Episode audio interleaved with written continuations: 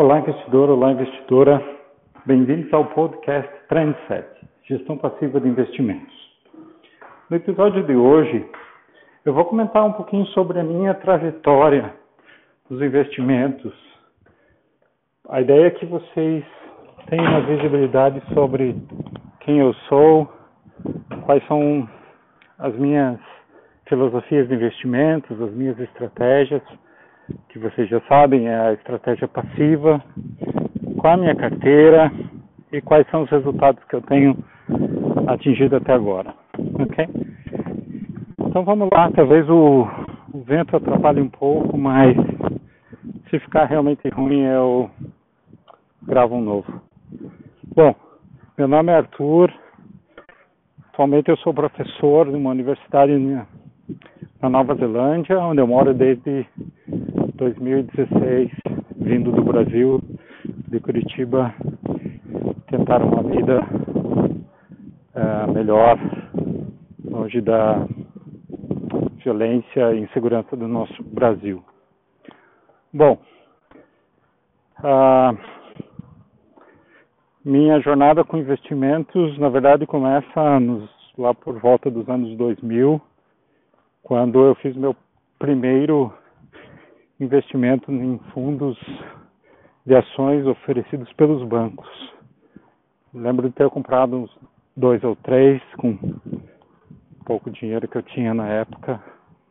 E logo na sequência veio uma queda das bolsas de valores, especialmente a brasileira, e também junto esses meus fundos de ações. Ah, obviamente que não aguentei ver meu dinheiro uh, sendo menor do que o dinheiro que eu tinha investido e acabei vendendo ali para não ter prejuízos. Bom, isso de fato me afugentou aí das bolsas de valores e investimentos por algumas décadas, eu diria, uma, pelo menos uma década, até que ouvindo muito falar o povo sobre tesouro direto e a facilidade da plataforma. Em 2016, para ser sincero, eu começo então a investir na, nos tesouros diretos.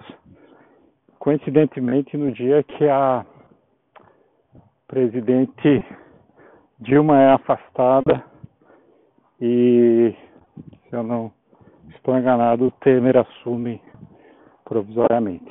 Foi o dia que eu comprei ah, um conjunto de títulos do Tesouro Direto, provavelmente algum um ou dois Tesouro Selic disponível na época, dois ou três Tesouro IPCA mais e também um, um ou dois Tesouro pré-fixado.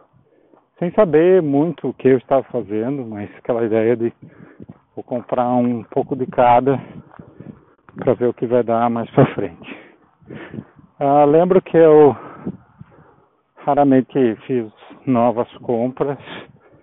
Ah, também acredito que não tenha vendido, exceto se eu precisava de algum dinheiro ali. Mas basicamente acabei esquecendo e só fui ver como estava lá em 2000 e 18, por aí. Ah, e tinha dado uma rentabilidade muito interessante, ah, embora não tenha vendido na época, mas ah, foi, acho que eu peguei bem um, a curva de juros caindo e com isso os títulos se valorizando. Embora, como eu falei, não tenha vendido e não tenha feito ganhos com a marcação no mercado.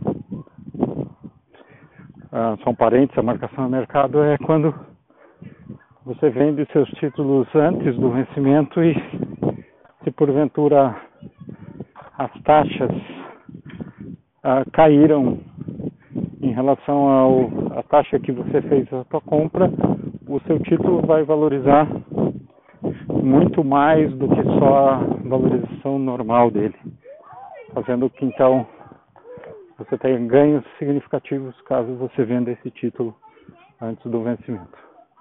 Por outro lado, se as taxas desses títulos elas sobem após você ter feito a sua compra, ah, você provavelmente estará com saldo negativo e daí, obviamente, não é interessante a venda e talvez a espera até o vencimento do título pra, para o resgate automático.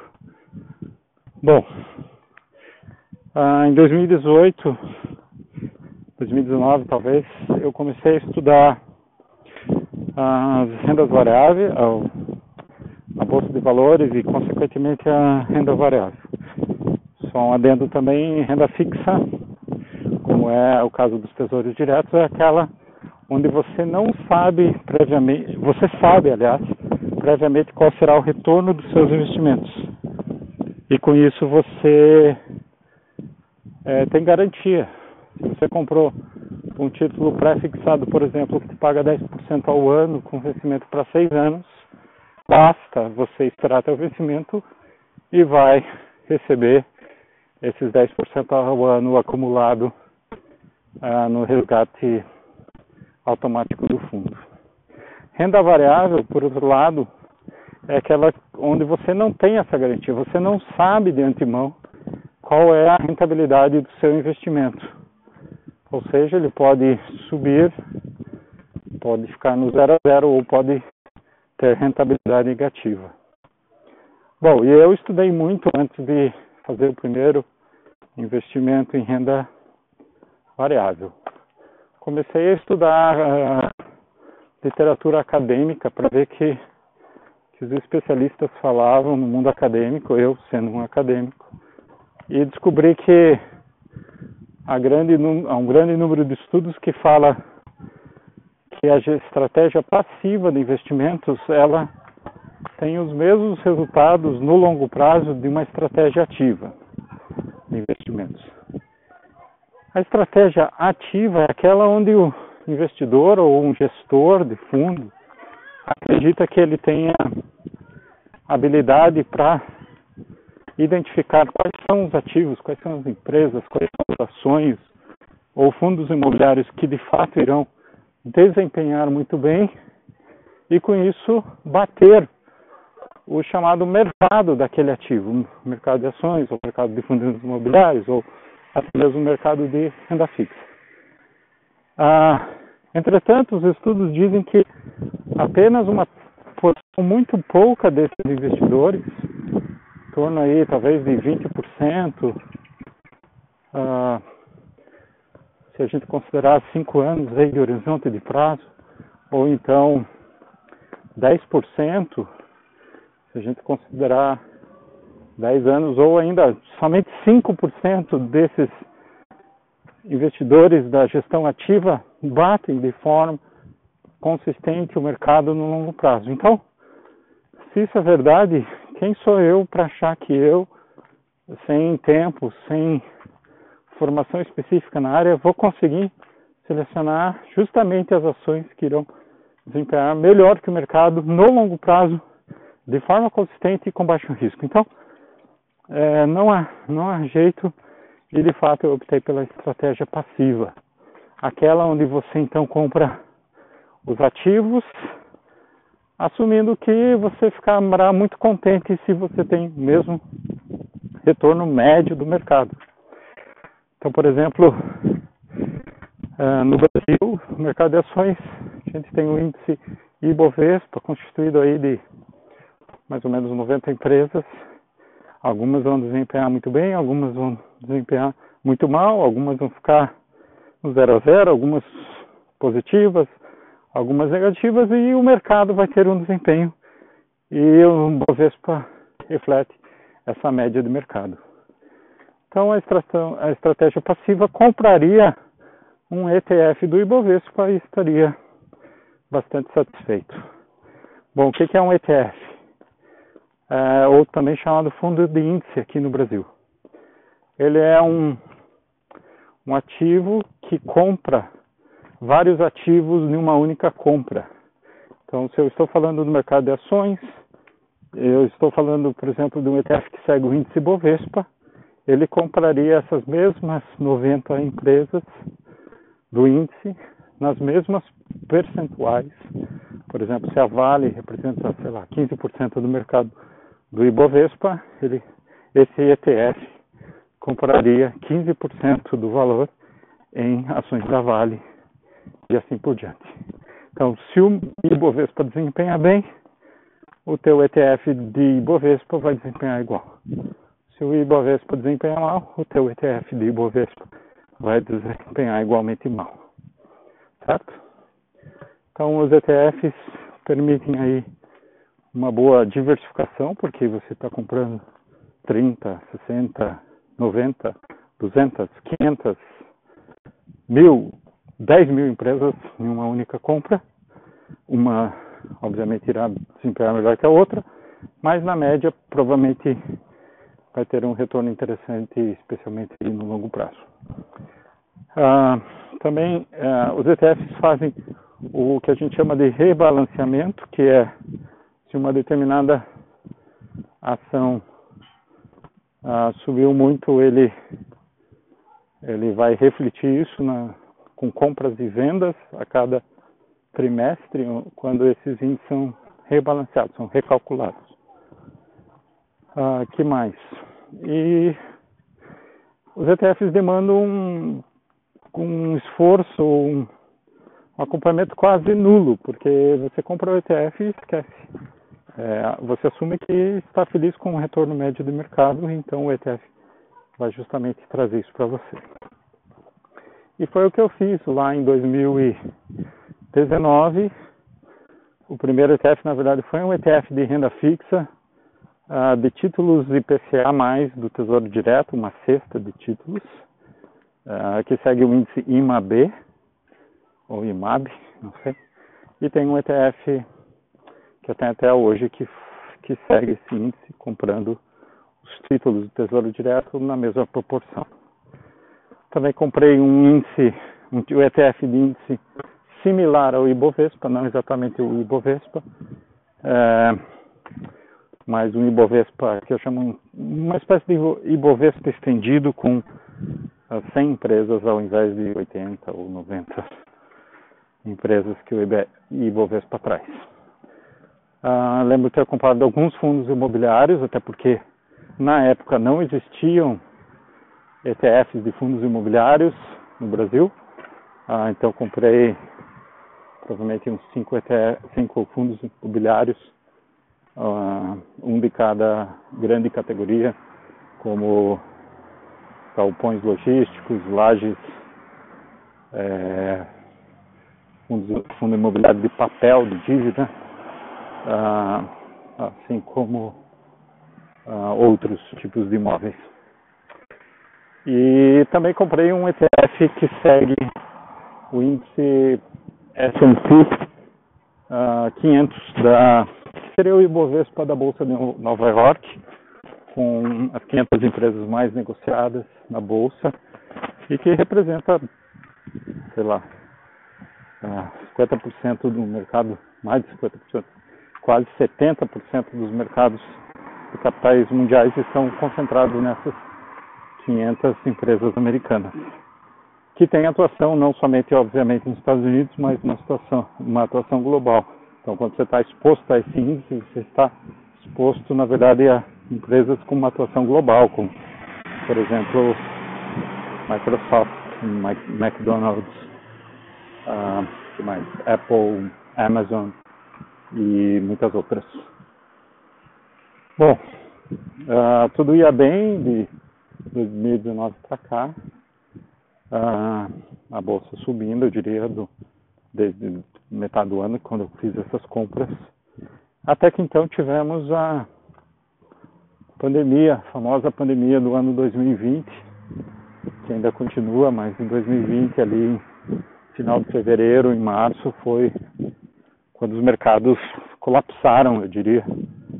Eh, se não me engano, o próprio índice Bovespa chegou a cair mais de 50% aí, uh, lá no final de março, e não só ele, todos os mercados mundiais teve, tiveram um colapso muito rápido e muito forte, como poucas vezes visto na história.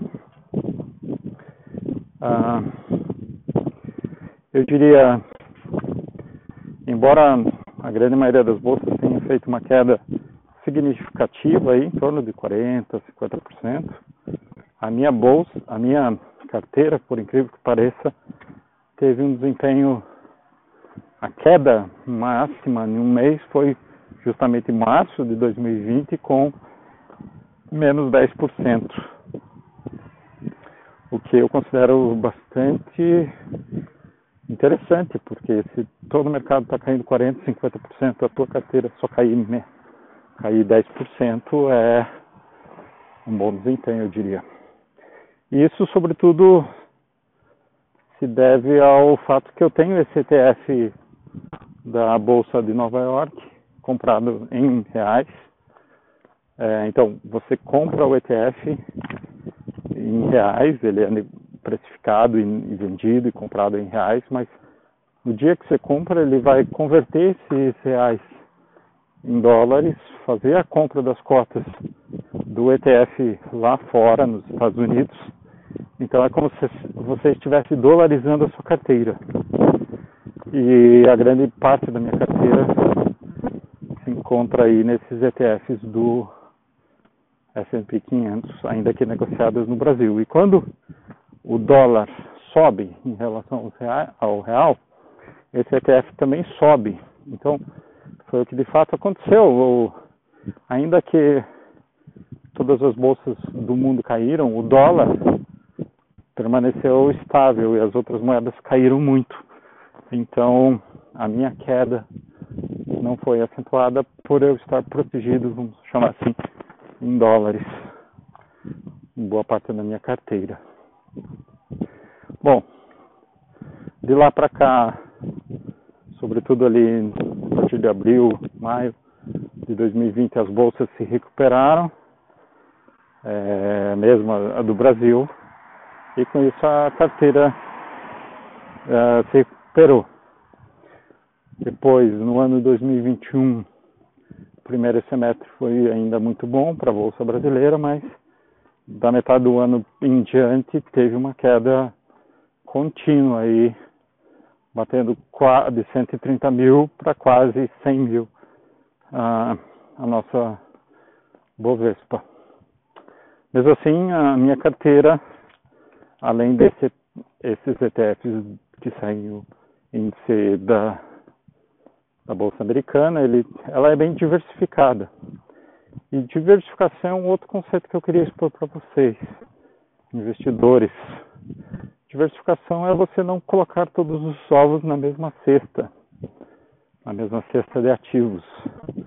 Então, não adianta só ter ações brasileiras, porque ainda que uma ou outra pode ter um desempenho diferenciado, a grande maioria vai ter um mesmo comportamento. Então, se a bolsa de valores brasileira vai bem, ok, suas ações também vão bem, mas se a bolsa não vai bem, uma grande maioria, ou quase toda, as suas ações também não irão bem. Então, você vai ter muito risco. Se por outro lado você compra uma outra classe de ativo que não tenha tanta correlação, não tem, não tem um comportamento similar ao das ações, quando uma cai, a outra se mantém, quando uma sobe, a outra se mantém, você vai estar, de certa forma, bastante protegido. Essa é uma das vantagens da diversificação, porque nem tudo vai cair ao mesmo tempo, nem tudo vai subir ao mesmo tempo.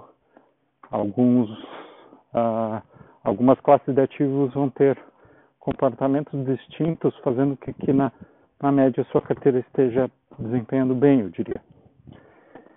Então, no meu caso, eu tenho, além dos ETFs já serem instrumentos diversificados, justamente por não comprarem um, poucas ações, poucos ativos, compro vários. No caso, 90 empresas, no caso do Ibovespa, 500 empresas, no caso do S&P 500. Ah, eu tenho ativos em outras classes, como eu falei, ações brasileiras, ações internacionais, é, fundos imobiliários e títulos do Tesouro Direto. Com isso, minha carteira vem desempenhando bem, eu diria 2021 aí, a gente está na metade de dezembro, ela está com 8 e alguma coisa por cento de rentabilidade, o que é interessante, considerando que o Bovespa deve estar com menos 10 ou algo assim no mesmo período. Ah,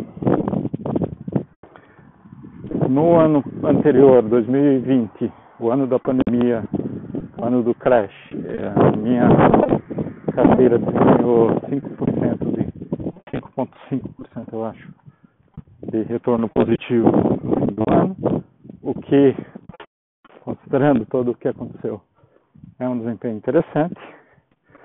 Nos anos anteriores foram ainda melhores, 2019 algo como 30% de retorno ao final do ano, 2018, se não me engano, 10 ou 14%, 2017 alguma coisa parecida. Então, de certa forma, estou bem feliz aí com o retorno da minha carteira. A minha meta é em torno de 1% ao mês. Ah, obviamente que nesse ano e no ano passado não consegui isso, mas talvez no longo prazo eu esteja até melhor do que 1% ao mês, o que dá aí em torno de 12,8% ao ano, é, por causa dos juros compostos. E a carteira ela é bem diversificada, ela é uma carteira balanceada, ela tem baixa exposição ao risco, tem um desempenho interessante para o risco que ela está exposta. Lembra, o meu pior desempenho mensal foi menos 10% no auge da, do crash de mercado.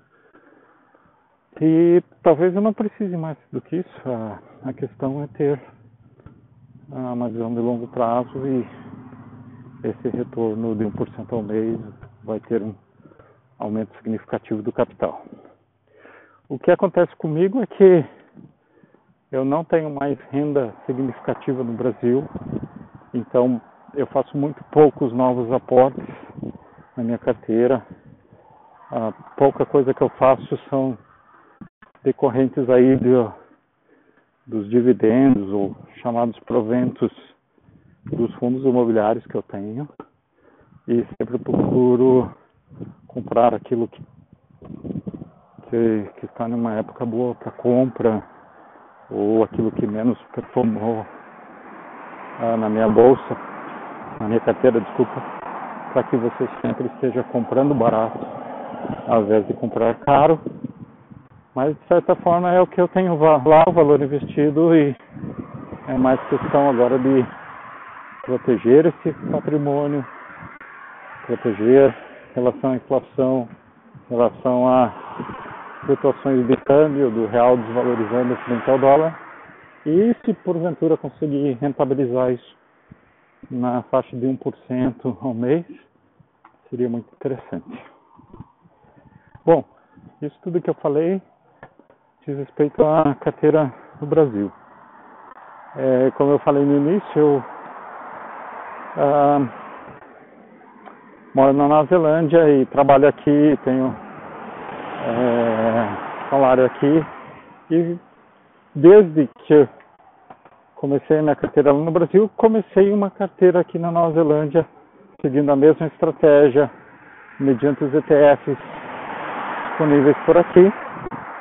Ah, não sou tão exposto aqui na Nova Zelândia a renda fixa ou a fundos imobiliários, então basicamente a minha carteira aqui diz respeito a ETFs de ações, uh, de uma forma globalizada, eu diria, uh, com 25% em uh, mercados desenvolvidos, países desenvolvidos como os Estados Unidos, a Europa, Japão e outros, 25% em ETFs uh, locais aqui na Nova Zelândia que seguem o um índice da Nova Zelândia com as 50 maiores empresas daqui, como se fosse o Ibovespa da Nova Zelândia, mas ao invés de 90 empresas, a gente tem 50 empresas aqui, então tenho 25% dos meus investimentos nesse ETF. Uh, de forma similar, um ETF que segue o índice ASX 200 da Austrália, com 200 empresas um, com maior, as maiores 200 empresas da Austrália. É, também tem um 25% investido nisso. E finalmente os últimos 25% investidos nos chamados mercados emergentes. Também via um ETF, é, ou seja, ações de países como China, Rússia, México, ah, Brasil, África do Sul e outros emergentes. A diferença da carteira aqui na Nova Zelândia para a do Brasil são duas, na verdade. A primeira que é em moeda forte, em dólar da Nova Zelândia, que tem um bom desempenho historicamente. Ele é muito similar termos de comportamento ao dólar da Austrália. Também eu tenho alguns desses ETFs são redeados em dólar da Austrália, então não estou exposto somente ao dólar da Nova Zelândia. E a outra grande diferença na minha carteira aqui na Nova Zelândia é que eu faço aportes regulares aí, todo mês ou toda semana até. Ah, nesses quatro ETFs, ah, cada vez que eu tenho algum dinheiro para fazer, normalmente a cada semana, eu vou lá e compro o ETF com o menor saldo total. Desta maneira, eu também estou naquela estratégia de comprar, comprar barato. Ah, outra diferença aqui na Nova Zelândia são as tributações. Enquanto no Brasil a tributação em termos de ganhos de capital, então se você faz investimento e ao vender esse investimento você tem lucro, é, você tem que pagar 15 ou até 20% de, de imposto em cima desse lucro. 15% no caso das ações e ETFs e 20% no caso dos fundos imobiliários e ETFs de fundo imobiliário. Aqui na Nova Zelândia, ah, e lá no Brasil, por outro lado, os proventos, os dividendos que as empresas pagam, os fundos imobiliários pagam normalmente mensalmente ao investidor, não são ainda tributáveis. É, existem discussões aí de uma nova regulamentação para tornar isso tributável, mas até então eles não são tributáveis. Na Nova Zelândia é o contrário, é exatamente o contrário. Os dividendos são taxados, podendo ser taxados em até 28%, se eu não me engano. Então, taxação realmente significativa, dependendo da sua renda. Quanto mais você ganha, mais taxação você vai ter em cima desses dividendos. Mas, por outro lado, o ganho de capital, ou seja, se você tem lucro quando você vende seus ativos, eles não são taxados aqui na Nova Zelândia. E o que acontece é que os ETFs aqui, lá no Brasil, os ETFs não distribuem rendimento, é, porque esses dividendos são reinvestidos nas cotas. Então você está recebendo os dividendos, mas o, o, gestor do ETF ele compra ah, mais cotas, ou aumenta o valor da cota. Aqui na Nova Zelândia há os dois tipos, há aqueles ETFs que pagam esses proventos a cada seis meses, por exemplo, e também há os ETFs que reinvestem os dividendos nas cotas. São os que eu prefiro, justamente para não ter a taxação cada vez que os dividendos são pagos e investir nas cotas ah, é interessante porque quando houver a venda desses ativos não há, por enquanto, a taxação em cima dos ganhos de capitais, então é uma estratégia na qual você não está pagando pelos dividendos, mas eles são revestidos nas cotas. Uh, também estou bastante feliz aí com o retorno da minha carteira aqui na Nova Zelândia, uh, em torno de 1% ao mês é a minha meta, e acho que tem um desempenho histórico muito próximo a isso. E se eu somar as duas carteiras do Brasil, onde eu tenho obviamente muito mais, um montante muito maior, mais a carteira da Nova Zelândia, essa, essa rentabilidade, esse desempenho, ele está muito próximo do, do desempenho de um ETF global que se chama Vanguard Total World, a sigla é VT. E se você comparar a minha carteira nos últimos anos com esse ETF global, que compra 9 mil empresas em, em 50 países, sejam eles emergentes ou desenvolvidos, a minha carteira está muito próxima. Então, estou feliz, ainda que eu não tenha esse ETF na, nas minhas carteiras, mas o desempenho que eu estou tendo é muito parecido com ele e no longo prazo ele vai desempenhar bem. Bom, é isso. Espero que tenha ajudado essa minha descrição uh, sobre a minha jornada de investimentos. Lembrando, eu uso a estratégia passiva, visando o longo prazo, por meio de ETFs, e que requer bem menos estudo e acompanhamento e adivinhação de qual vai ser as ações que vão desempenhar melhor que a média do mercado. Bom, até o próximo episódio e espero que isso tenha ajudado.